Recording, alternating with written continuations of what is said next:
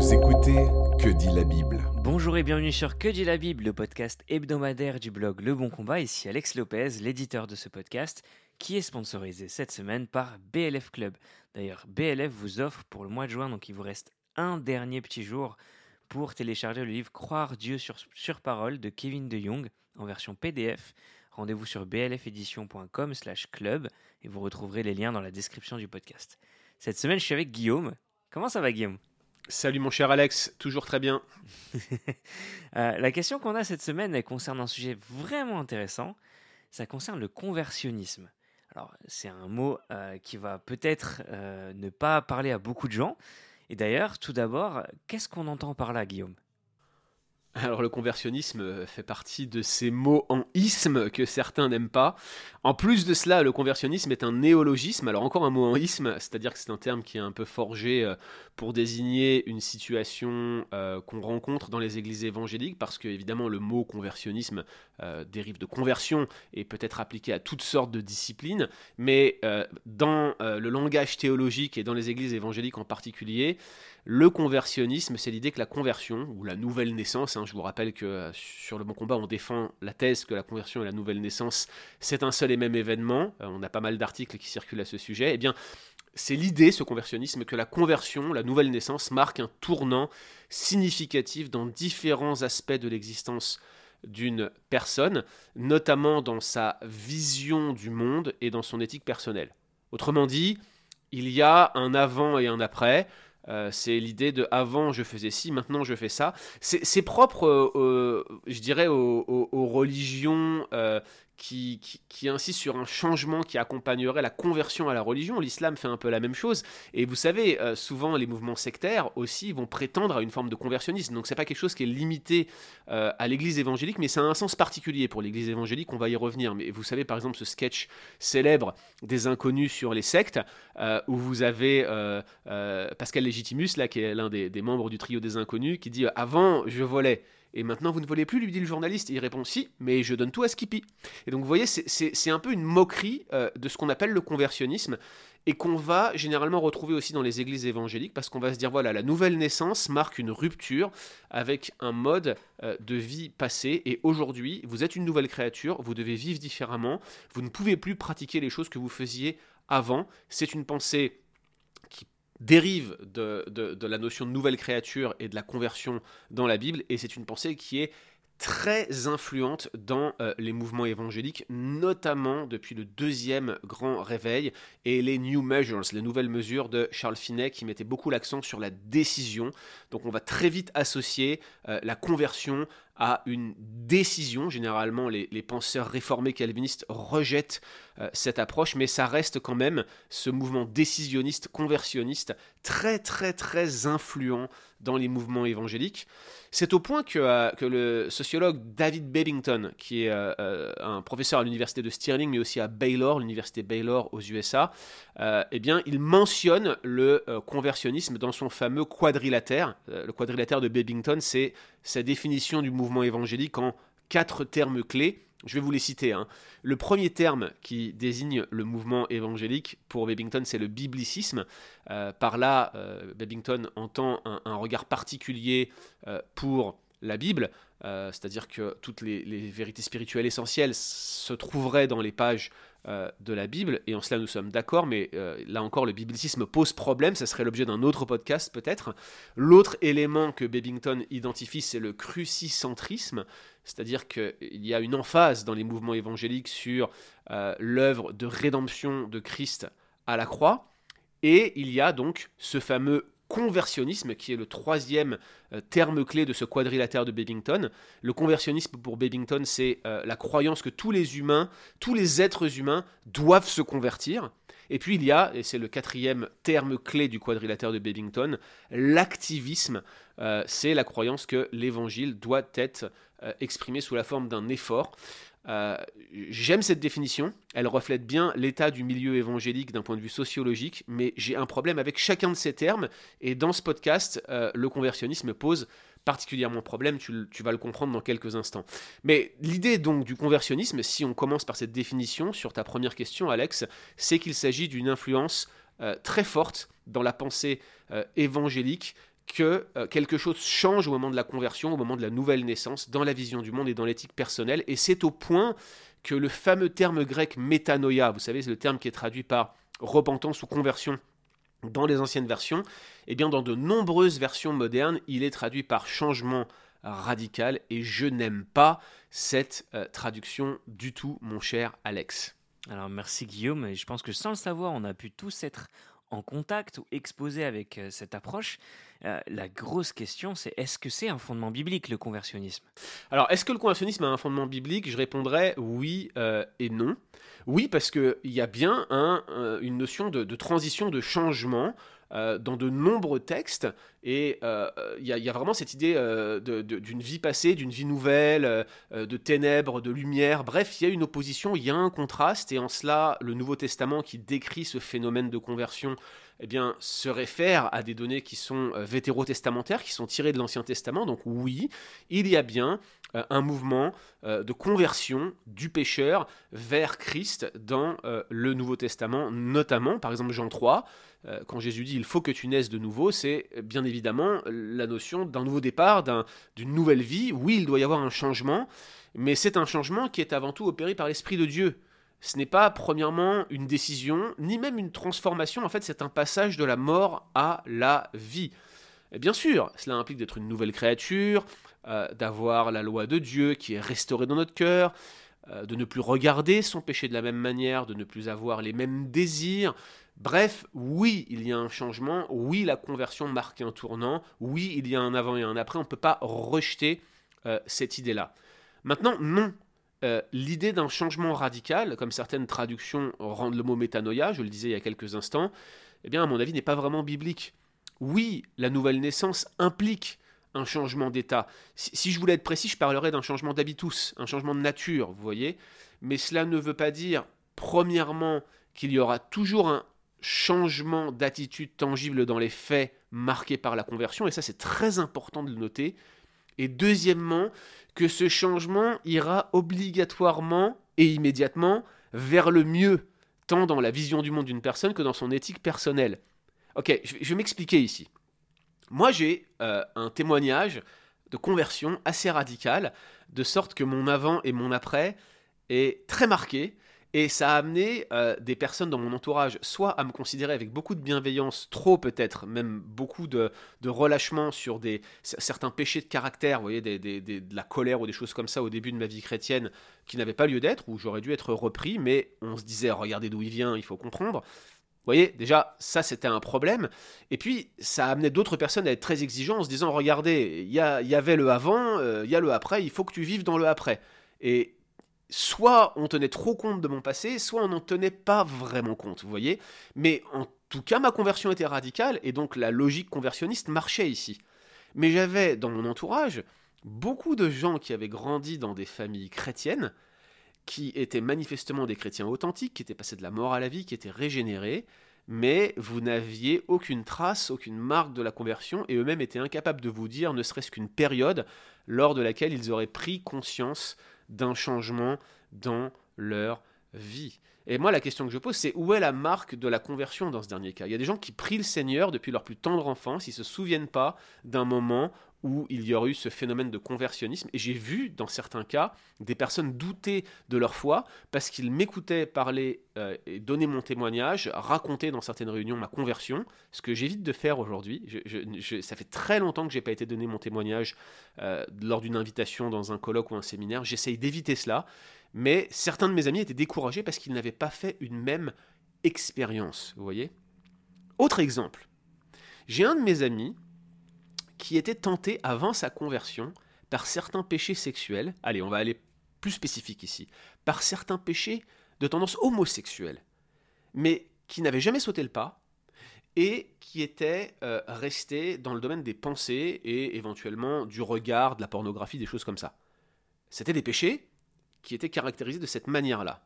Devient chrétien, passe par une expérience de conversion dramatique, confesse ses péchés et ses fautes, et peu de temps après sa conversion, il tombe dans le dur, il commence à avoir des relations homosexuelles, à fréquenter des sites de rencontres, etc. etc. Il a été rejeté par une partie de son entourage, très peu de gens savent hein, à propos de cette histoire-là, mais je peux vous le dire, et j'en apporte le témoignage, c'est un homme qui est authentiquement chrétien, qui depuis d'ailleurs s'est repenti euh, complètement, a réussi à se détourner de ce mode de vie par la grâce de Dieu. Cependant, sa conversion a marqué avec un changement éthique allant dans un certain sens vers le pire, en tout cas plus enfoncé dans le péché et dans le vice qu'il ne l'était auparavant, en tout cas dans, les faits, dans la, dans la façon de pratiquer le péché, vous voyez. Donc ce sont deux illustrations qui vous montrent que dans ces cas-là, le conversionnisme ne marche pas, et il me semble qu'il y a malgré tout euh, un fondement biblique pour défendre que même quand tu es proche du Seigneur et que tu es équipé de sa grâce, ça arrive de commettre des péchés et des fautes. Par exemple, Pierre, euh, qui va se fourvoyer lorsqu'il est euh, à Antioche, au point que Paul va devoir le reprendre de faire des exceptions de personnes assez graves. Jacques qualifie des exceptions de personnes de meurtre hein, dans son épître. Donc vous voyez, Pierre va tomber là-dedans. On pourrait aussi parler du reniement de Pierre. Et ça, c'est un cas classique du conversionnisme. Lorsque vous avez euh, le reniement de Pierre qui est euh, présenté par certains comme logique parce qu'il n'avait pas encore reçu l'esprit. Vous voyez, ça c'est vraiment une logique, une interprétation conversionniste de la Bible, mais ça ne marche pas, un dans les faits, deux par rapport aux données bibliques, cette idée d'un changement radical particulièrement quand on l'explique par la forme d'une décision, ne fonctionne pas, ne correspond pas aux données bibliques. Donc je, synthétise, oui, euh, il faut que tu naisses de nouveau, il y a un changement d'habitus, il y a un changement de nature, il y a un passage de la mort à la vie. Non, la notion de changement radical, ça ne marche pas à tous les coups. Merci Guillaume. Euh, le conversionnisme, finalement, il peut être, euh, il peut être très séduisant parce qu'il vient séquencer les choses. Et ça, on aime bien hein, quand les choses sont séquencées, quand les choses sont claires et le trait est bien net. Cependant, on se rend compte, comme tu l'as dit, que ça peut représenter un danger. Et c'est ma dernière question. Quels sont les dangers du conversionnisme? Bah, j'ai cité deux exemples, j'aurais pu en citer d'autres, et dans ces cas-là, on peut faire une liste de dangers potentiels en fonctionnant un peu par casuistique, là. Euh, je vais en lister, en fait, deux principaux, euh, qui, qui, sont en fait deux catégories de dangers que le conversionnisme peut occasionner. Il y a des dangers personnels, puis il y a des dangers que je qualifierais communautaires ou ecclésiologiques, des dangers pour l'Église. Le danger personnel principal, celui qui revient toujours, c'est le danger du subjectivisme. La question c'est comment est-ce que je peux savoir quand, je suis sauvé? Euh, Et même quand est-ce que je peux savoir si je suis sauvé, si je suis euh, régénéré? La question qui revient toujours, chaque mois ou presque, dans les questions qui nous sont posées sur le blog, c'est comment savoir si j'appartiens réellement au Seigneur? J'avais euh, une amie, une sœur qui nous avait contacté il y a quelques quelques, quelques mois de cela, quelques années de cela même, ça doit faire deux ans, et puis on avait fait un podcast qui, qui s'intitule Comment savoir si j'appartiens réellement au Seigneur? Chaque fois que je reçois cette question sur le blog, et je vous dis c'est très régulièrement, eh bien je renvoie vers ce podcast. Alors comment savoir si je suis régénéré? Qu'est-ce que répond le conversionnisme? Bah, Le conversionnisme répond regarde à ton expérience de conversion. Ou pire, le conversionnisme répond regarde à ta décision. Mais premièrement, ce n'est pas biblique, on l'a dit. Et deuxièmement, c'est pas ça qui va rassurer un pêcheur qui doute. C'est pas en regardant à ton expérience que tu vas savoir si tu appartiens réellement au Seigneur. Parce que ton expérience est subjective, et pire, ta manière d'analyser ton expérience est elle aussi subjective. Et si tu ajoutes du subjectivisme au subjectivisme, toute ta vie devient subjective, et tu vas tout remettre en question, et ça c'est fréquent dans la vie d'un croyant qui doute. Comment savoir si j'appartiens réellement au Seigneur? Bah regarde à Christ. C'est lui qui sauve, pas ma décision, pas ma conversion. C'est lui qui me tient fermement. C'est pas moi qui m'accroche à lui, c'est lui qui nous tient. Et là, chers amis, euh, la théologie réformée a quelque chose de supérieur, à mon sens, à apporter euh, par rapport à la théologie évangélique populaire et la plus répandue aujourd'hui dans les milieux évangéliques. C'est le rôle des sacrements euh, dans l'affermissement du cœur. Il y a des signes d'alliance tangible au travers des sacrements, par exemple le baptême comme point de départ. Martin Luther avait raison de dire qu'il fallait pas regarder à son expérience et aux tentations que le diable nous apportait, mais qu'il fallait regarder à son baptême. Évidemment, je ne suis pas d'accord avec lui sur le baptême, mais quand tu prends un engagement formel devant l'Église de suivre le Seigneur et que tu doutes, regarde à ton baptême. Et si tu penses que tu as pris le baptême indûment lorsque tu regardes à Dieu, eh ben repens-toi, tout simplement. Mais le point de départ de ton euh, cheminement avec Christ, c'est le moment où tu as fait une alliance publique avec lui au moment du baptême. C'est un sacrement, c'est un moyen de grâce. Et je continuerai même dans cette euh, lancée en vous disant que la scène, le baptême, mais la scène en particulier, c'est un moyen de grâce qui devrait revenir souvent pour nous confronter à Dieu, pour nous repentir devant lui, pour nous examiner, pour réaligner nos pensées et notre vision du monde avec la sienne, pour le laisser donner cette sanction dans le sens d'évaluation de notre vie, pour que nous puissions savoir si nous sommes dans la bonne voie, et si nous n'y sommes pas, y revenir. C'est bien plus objectif que n'importe quelle expérience de conversion. Ici, le conversionnisme pose problème parce qu'il est un danger, euh, un danger de subjectivisme, un danger de doute, et il y a dans l'histoire de l'Église des expériences dramatiques de personnes qui ont dû douter en boucle jusqu'à la fin de leur vie et qui sont euh, même morts en ayant complètement perdu l'assurance de leur salut. Ça ne veut pas dire qu'ils ne l'avaient pas, mais qui sont morts dans d'affreux euh, doutes euh, et dans des tourments qui auraient pu être évités s'ils n'étaient pas tombés dans le travers du conversionnisme. Donc ça, c'est un danger classique, le danger personnel. L'autre danger que je vois, c'est le danger pour l'Église. Et je crois que le drame ecclésiologique du conversionnisme, c'est celui de, euh, de l'avant-après. Il y, a un problème euh, avec cette notion et cette insistance que de nombreuses églises évangéliques, que de nombreux pasteurs, de nombreux enseignants placent sur cet avant euh, et cet après. Il y en a plein, mais prenons-en un par exemple. L'ecclésiologie des, rétrogrades. Vous savez, c'est ces chrétiens qui malheureusement sont retombés dans un péché grossier, qui ont du mal à s'en sortir.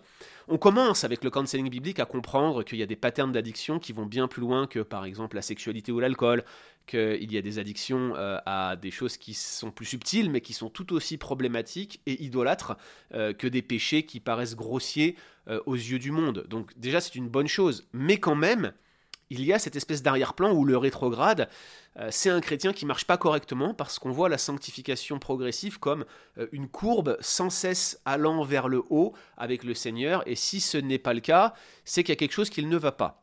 Laissez-moi vous dire tout de suite d'emblée que si c'est votre vision de la sanctification progressive, si vous pensez que c'est une courbe qui ne fait que monter dans la sainteté, eh bien, euh, vous vous trompez et tous les exemples de chrétiens vous donnent tort parce que personne n'a une telle courbe dans sa vie, même ceux qui prétendent l'avoir, je vous le dis, ils se trompent. D'autre part, on peut se poser la question, qui est réellement rétrograde avec le Seigneur? Si j'appartiens réellement à Christ, même mes pires péchés concourent à la manifestation de sa gloire et à mes repentances plus profondes. Euh, je vous renvoie à ce, que, à ce que Joseph dit à ses frères, vous aviez médité de me faire le mal, mais Dieu, lui, il a pensé le mal en bien. Dans son plan, votre mal tourne à sa gloire, à votre bien, au mien. Voilà une bonne raison de vous repentir. C'est pas juste une occasion de se dire ah bah je peux faire ce que je veux, Dieu le change en bien. Non non non non non. Dieu le pense en bien pour t'amener à la repentance et par conséquent même le mal fait après eh bien, contribue à sa gloire. Ce contraste avant-après ne rend pas compte de cette action de Dieu hors du temps, y compris au travers de nos péchés et de nos chutes. Donc c'est très important de se souvenir de ça. Et puis il y a un deuxième drame, c'est celui d'évaluer le péché d'une personne par rapport à son expérience subjective de conversion. Et là, on a un mix entre le drame ecclésiologique et le drame personnel. Les péchés qui sont commis après sont souvent considérés comme pires que ceux qui ont été commis avant. Alors si tu fais pire après que ce que tu faisais avant, c'est encore pire aux yeux de certains responsables chrétiens. Et c'est un grand mal, parce que la norme d'évaluation morale d'un péché, ce n'est pas l'expérience de conversion, mais c'est la loi morale de Dieu. Ce sont les absolus moraux qui sont résumés dans les dix commandements. En réalité, ce problème, euh, découle presque naturellement vers cette classification subjective des péchés parce qu'on se base essentiellement sur une expérience subjective de conversion. On se dit implicitement qu'après la conversion, eh bien certains péchés ne devraient plus se faire et c'est toujours les mêmes qui reviennent le sexe, le vol, la violence, les paroles dures, euh, de la bienséance sociale et on tombe dans une forme de moralisme où on se focalise sur des péchés qui sont grossiers, il ne faut pas donner de mauvais témoignages, mais on va en tolérer d'autres dont les conséquences personnelles et communautaires sont bien plus graves pour la vie de l'Église. Le grand péché négligé par le conversionnisme, c'est la calomnie, c'est les faux témoignages, c'est les commérages, c'est les mensonges, c'est l'absence de pardon, toutes ces choses qui minent la communauté. Quelqu'un qui tombe dans l'adultère, quelqu'un qui est violent, bah, les gens vont se détourner de lui, vont l'éviter rapidement, et ça va pas être une menace aussi grande pour la communauté que le serait la calomnie, les faux témoignages, les commérages, etc., etc. Bref, les péchés de langue qui sont généralement ignorés par l'approche conversionniste. Et ça, les amis, ça entraîne toujours les mêmes conséquences dramatiques. Le drame des acceptions de personnes, où on va juger les gens sur la base euh, subjective d'une classification de péché non avouée, ou sur euh, une évaluation de la conversion qui ne serait pas forcément réellement objective dans les faits. Et puis bien sûr, cela entraîne un phénomène de relativisme, de subjectivisme de la moralité de Dieu, puisqu'on classe les péchés euh, implicitement du plus grave au moins grave, du plus grossier au moins grossier, avec toutes les euh, évaluations possibles sociales que vous connaissez. Je vous renvoie vers l'excellent podcast de Mathieu Caron euh, pour savoir quel péché disqualifie un pasteur. J'ai trouvé excellent son, son, son, analyse contextuelle des péchés, notamment de l'esclavage, qui, qui était perçu comme une vertu dans l'ancien temps et qui serait aujourd'hui un des péchés les plus grossiers qui soit. Et quand vous relativisez, quand vous subjectivisez la moralité de Dieu, eh bien, vous tombez soit dans le légalisme, soit dans l'antinomisme, mais l'équilibre est impossible lorsque vous acceptez la norme subjective du conversionnisme. Alors quand on euh, résume tout cela, euh, le conversionnisme, il faut y faire bien attention. Ne vous attendez pas à ce que votre frère ou votre sœur qui est passé par une expérience évidente de conversion soit forcément une meilleure personne euh, qu'il ou elle ne l'était avant il arrive dans une vie que des phénomènes douloureux surviennent après la conversion et vous poussent dans vos retranchements et révèlent des choses qui étaient enfouies auparavant, que personne n'aurait pu voir dans votre vie passée ou même depuis votre conversion. Acceptons que Dieu révèle ces choses, y compris après la conversion, et ne traitons pas nos frères et nos sœurs plus durement ou moins durement qu'ils ne devraient l'être. Soyons justes, n'ayons pas égard dans nos jugements à la personne du pauvre ou du riche, à la personne du faible, euh, ou du fort à la femme par rapport à l'homme ou à l'homme par rapport à la femme. Bref, ne faisons pas d'acception de personne et acceptons, chers amis, que la moralité de Dieu est la norme et absolument rien d'autre. Amen. Merci Guillaume. Et on sait à quel point le conversionnisme peut nous enchaîner dans la culpabilité et notre incapacité naturelle. Notre désir à travers cet épisode, si vous écoutez et que vous sentez concerné, c'est que ça vous éclaire et que le Seigneur nous libère de tout légalisme. Merci encore Guillaume, c'était Que dit la Bible en partenariat avec BLF Club. Dernier jour, je le rappelle, pour profiter du livre offert. Et quant à nous, on se retrouve la semaine prochaine. Retrouvez d'autres épisodes sur www.leboncombat.fr.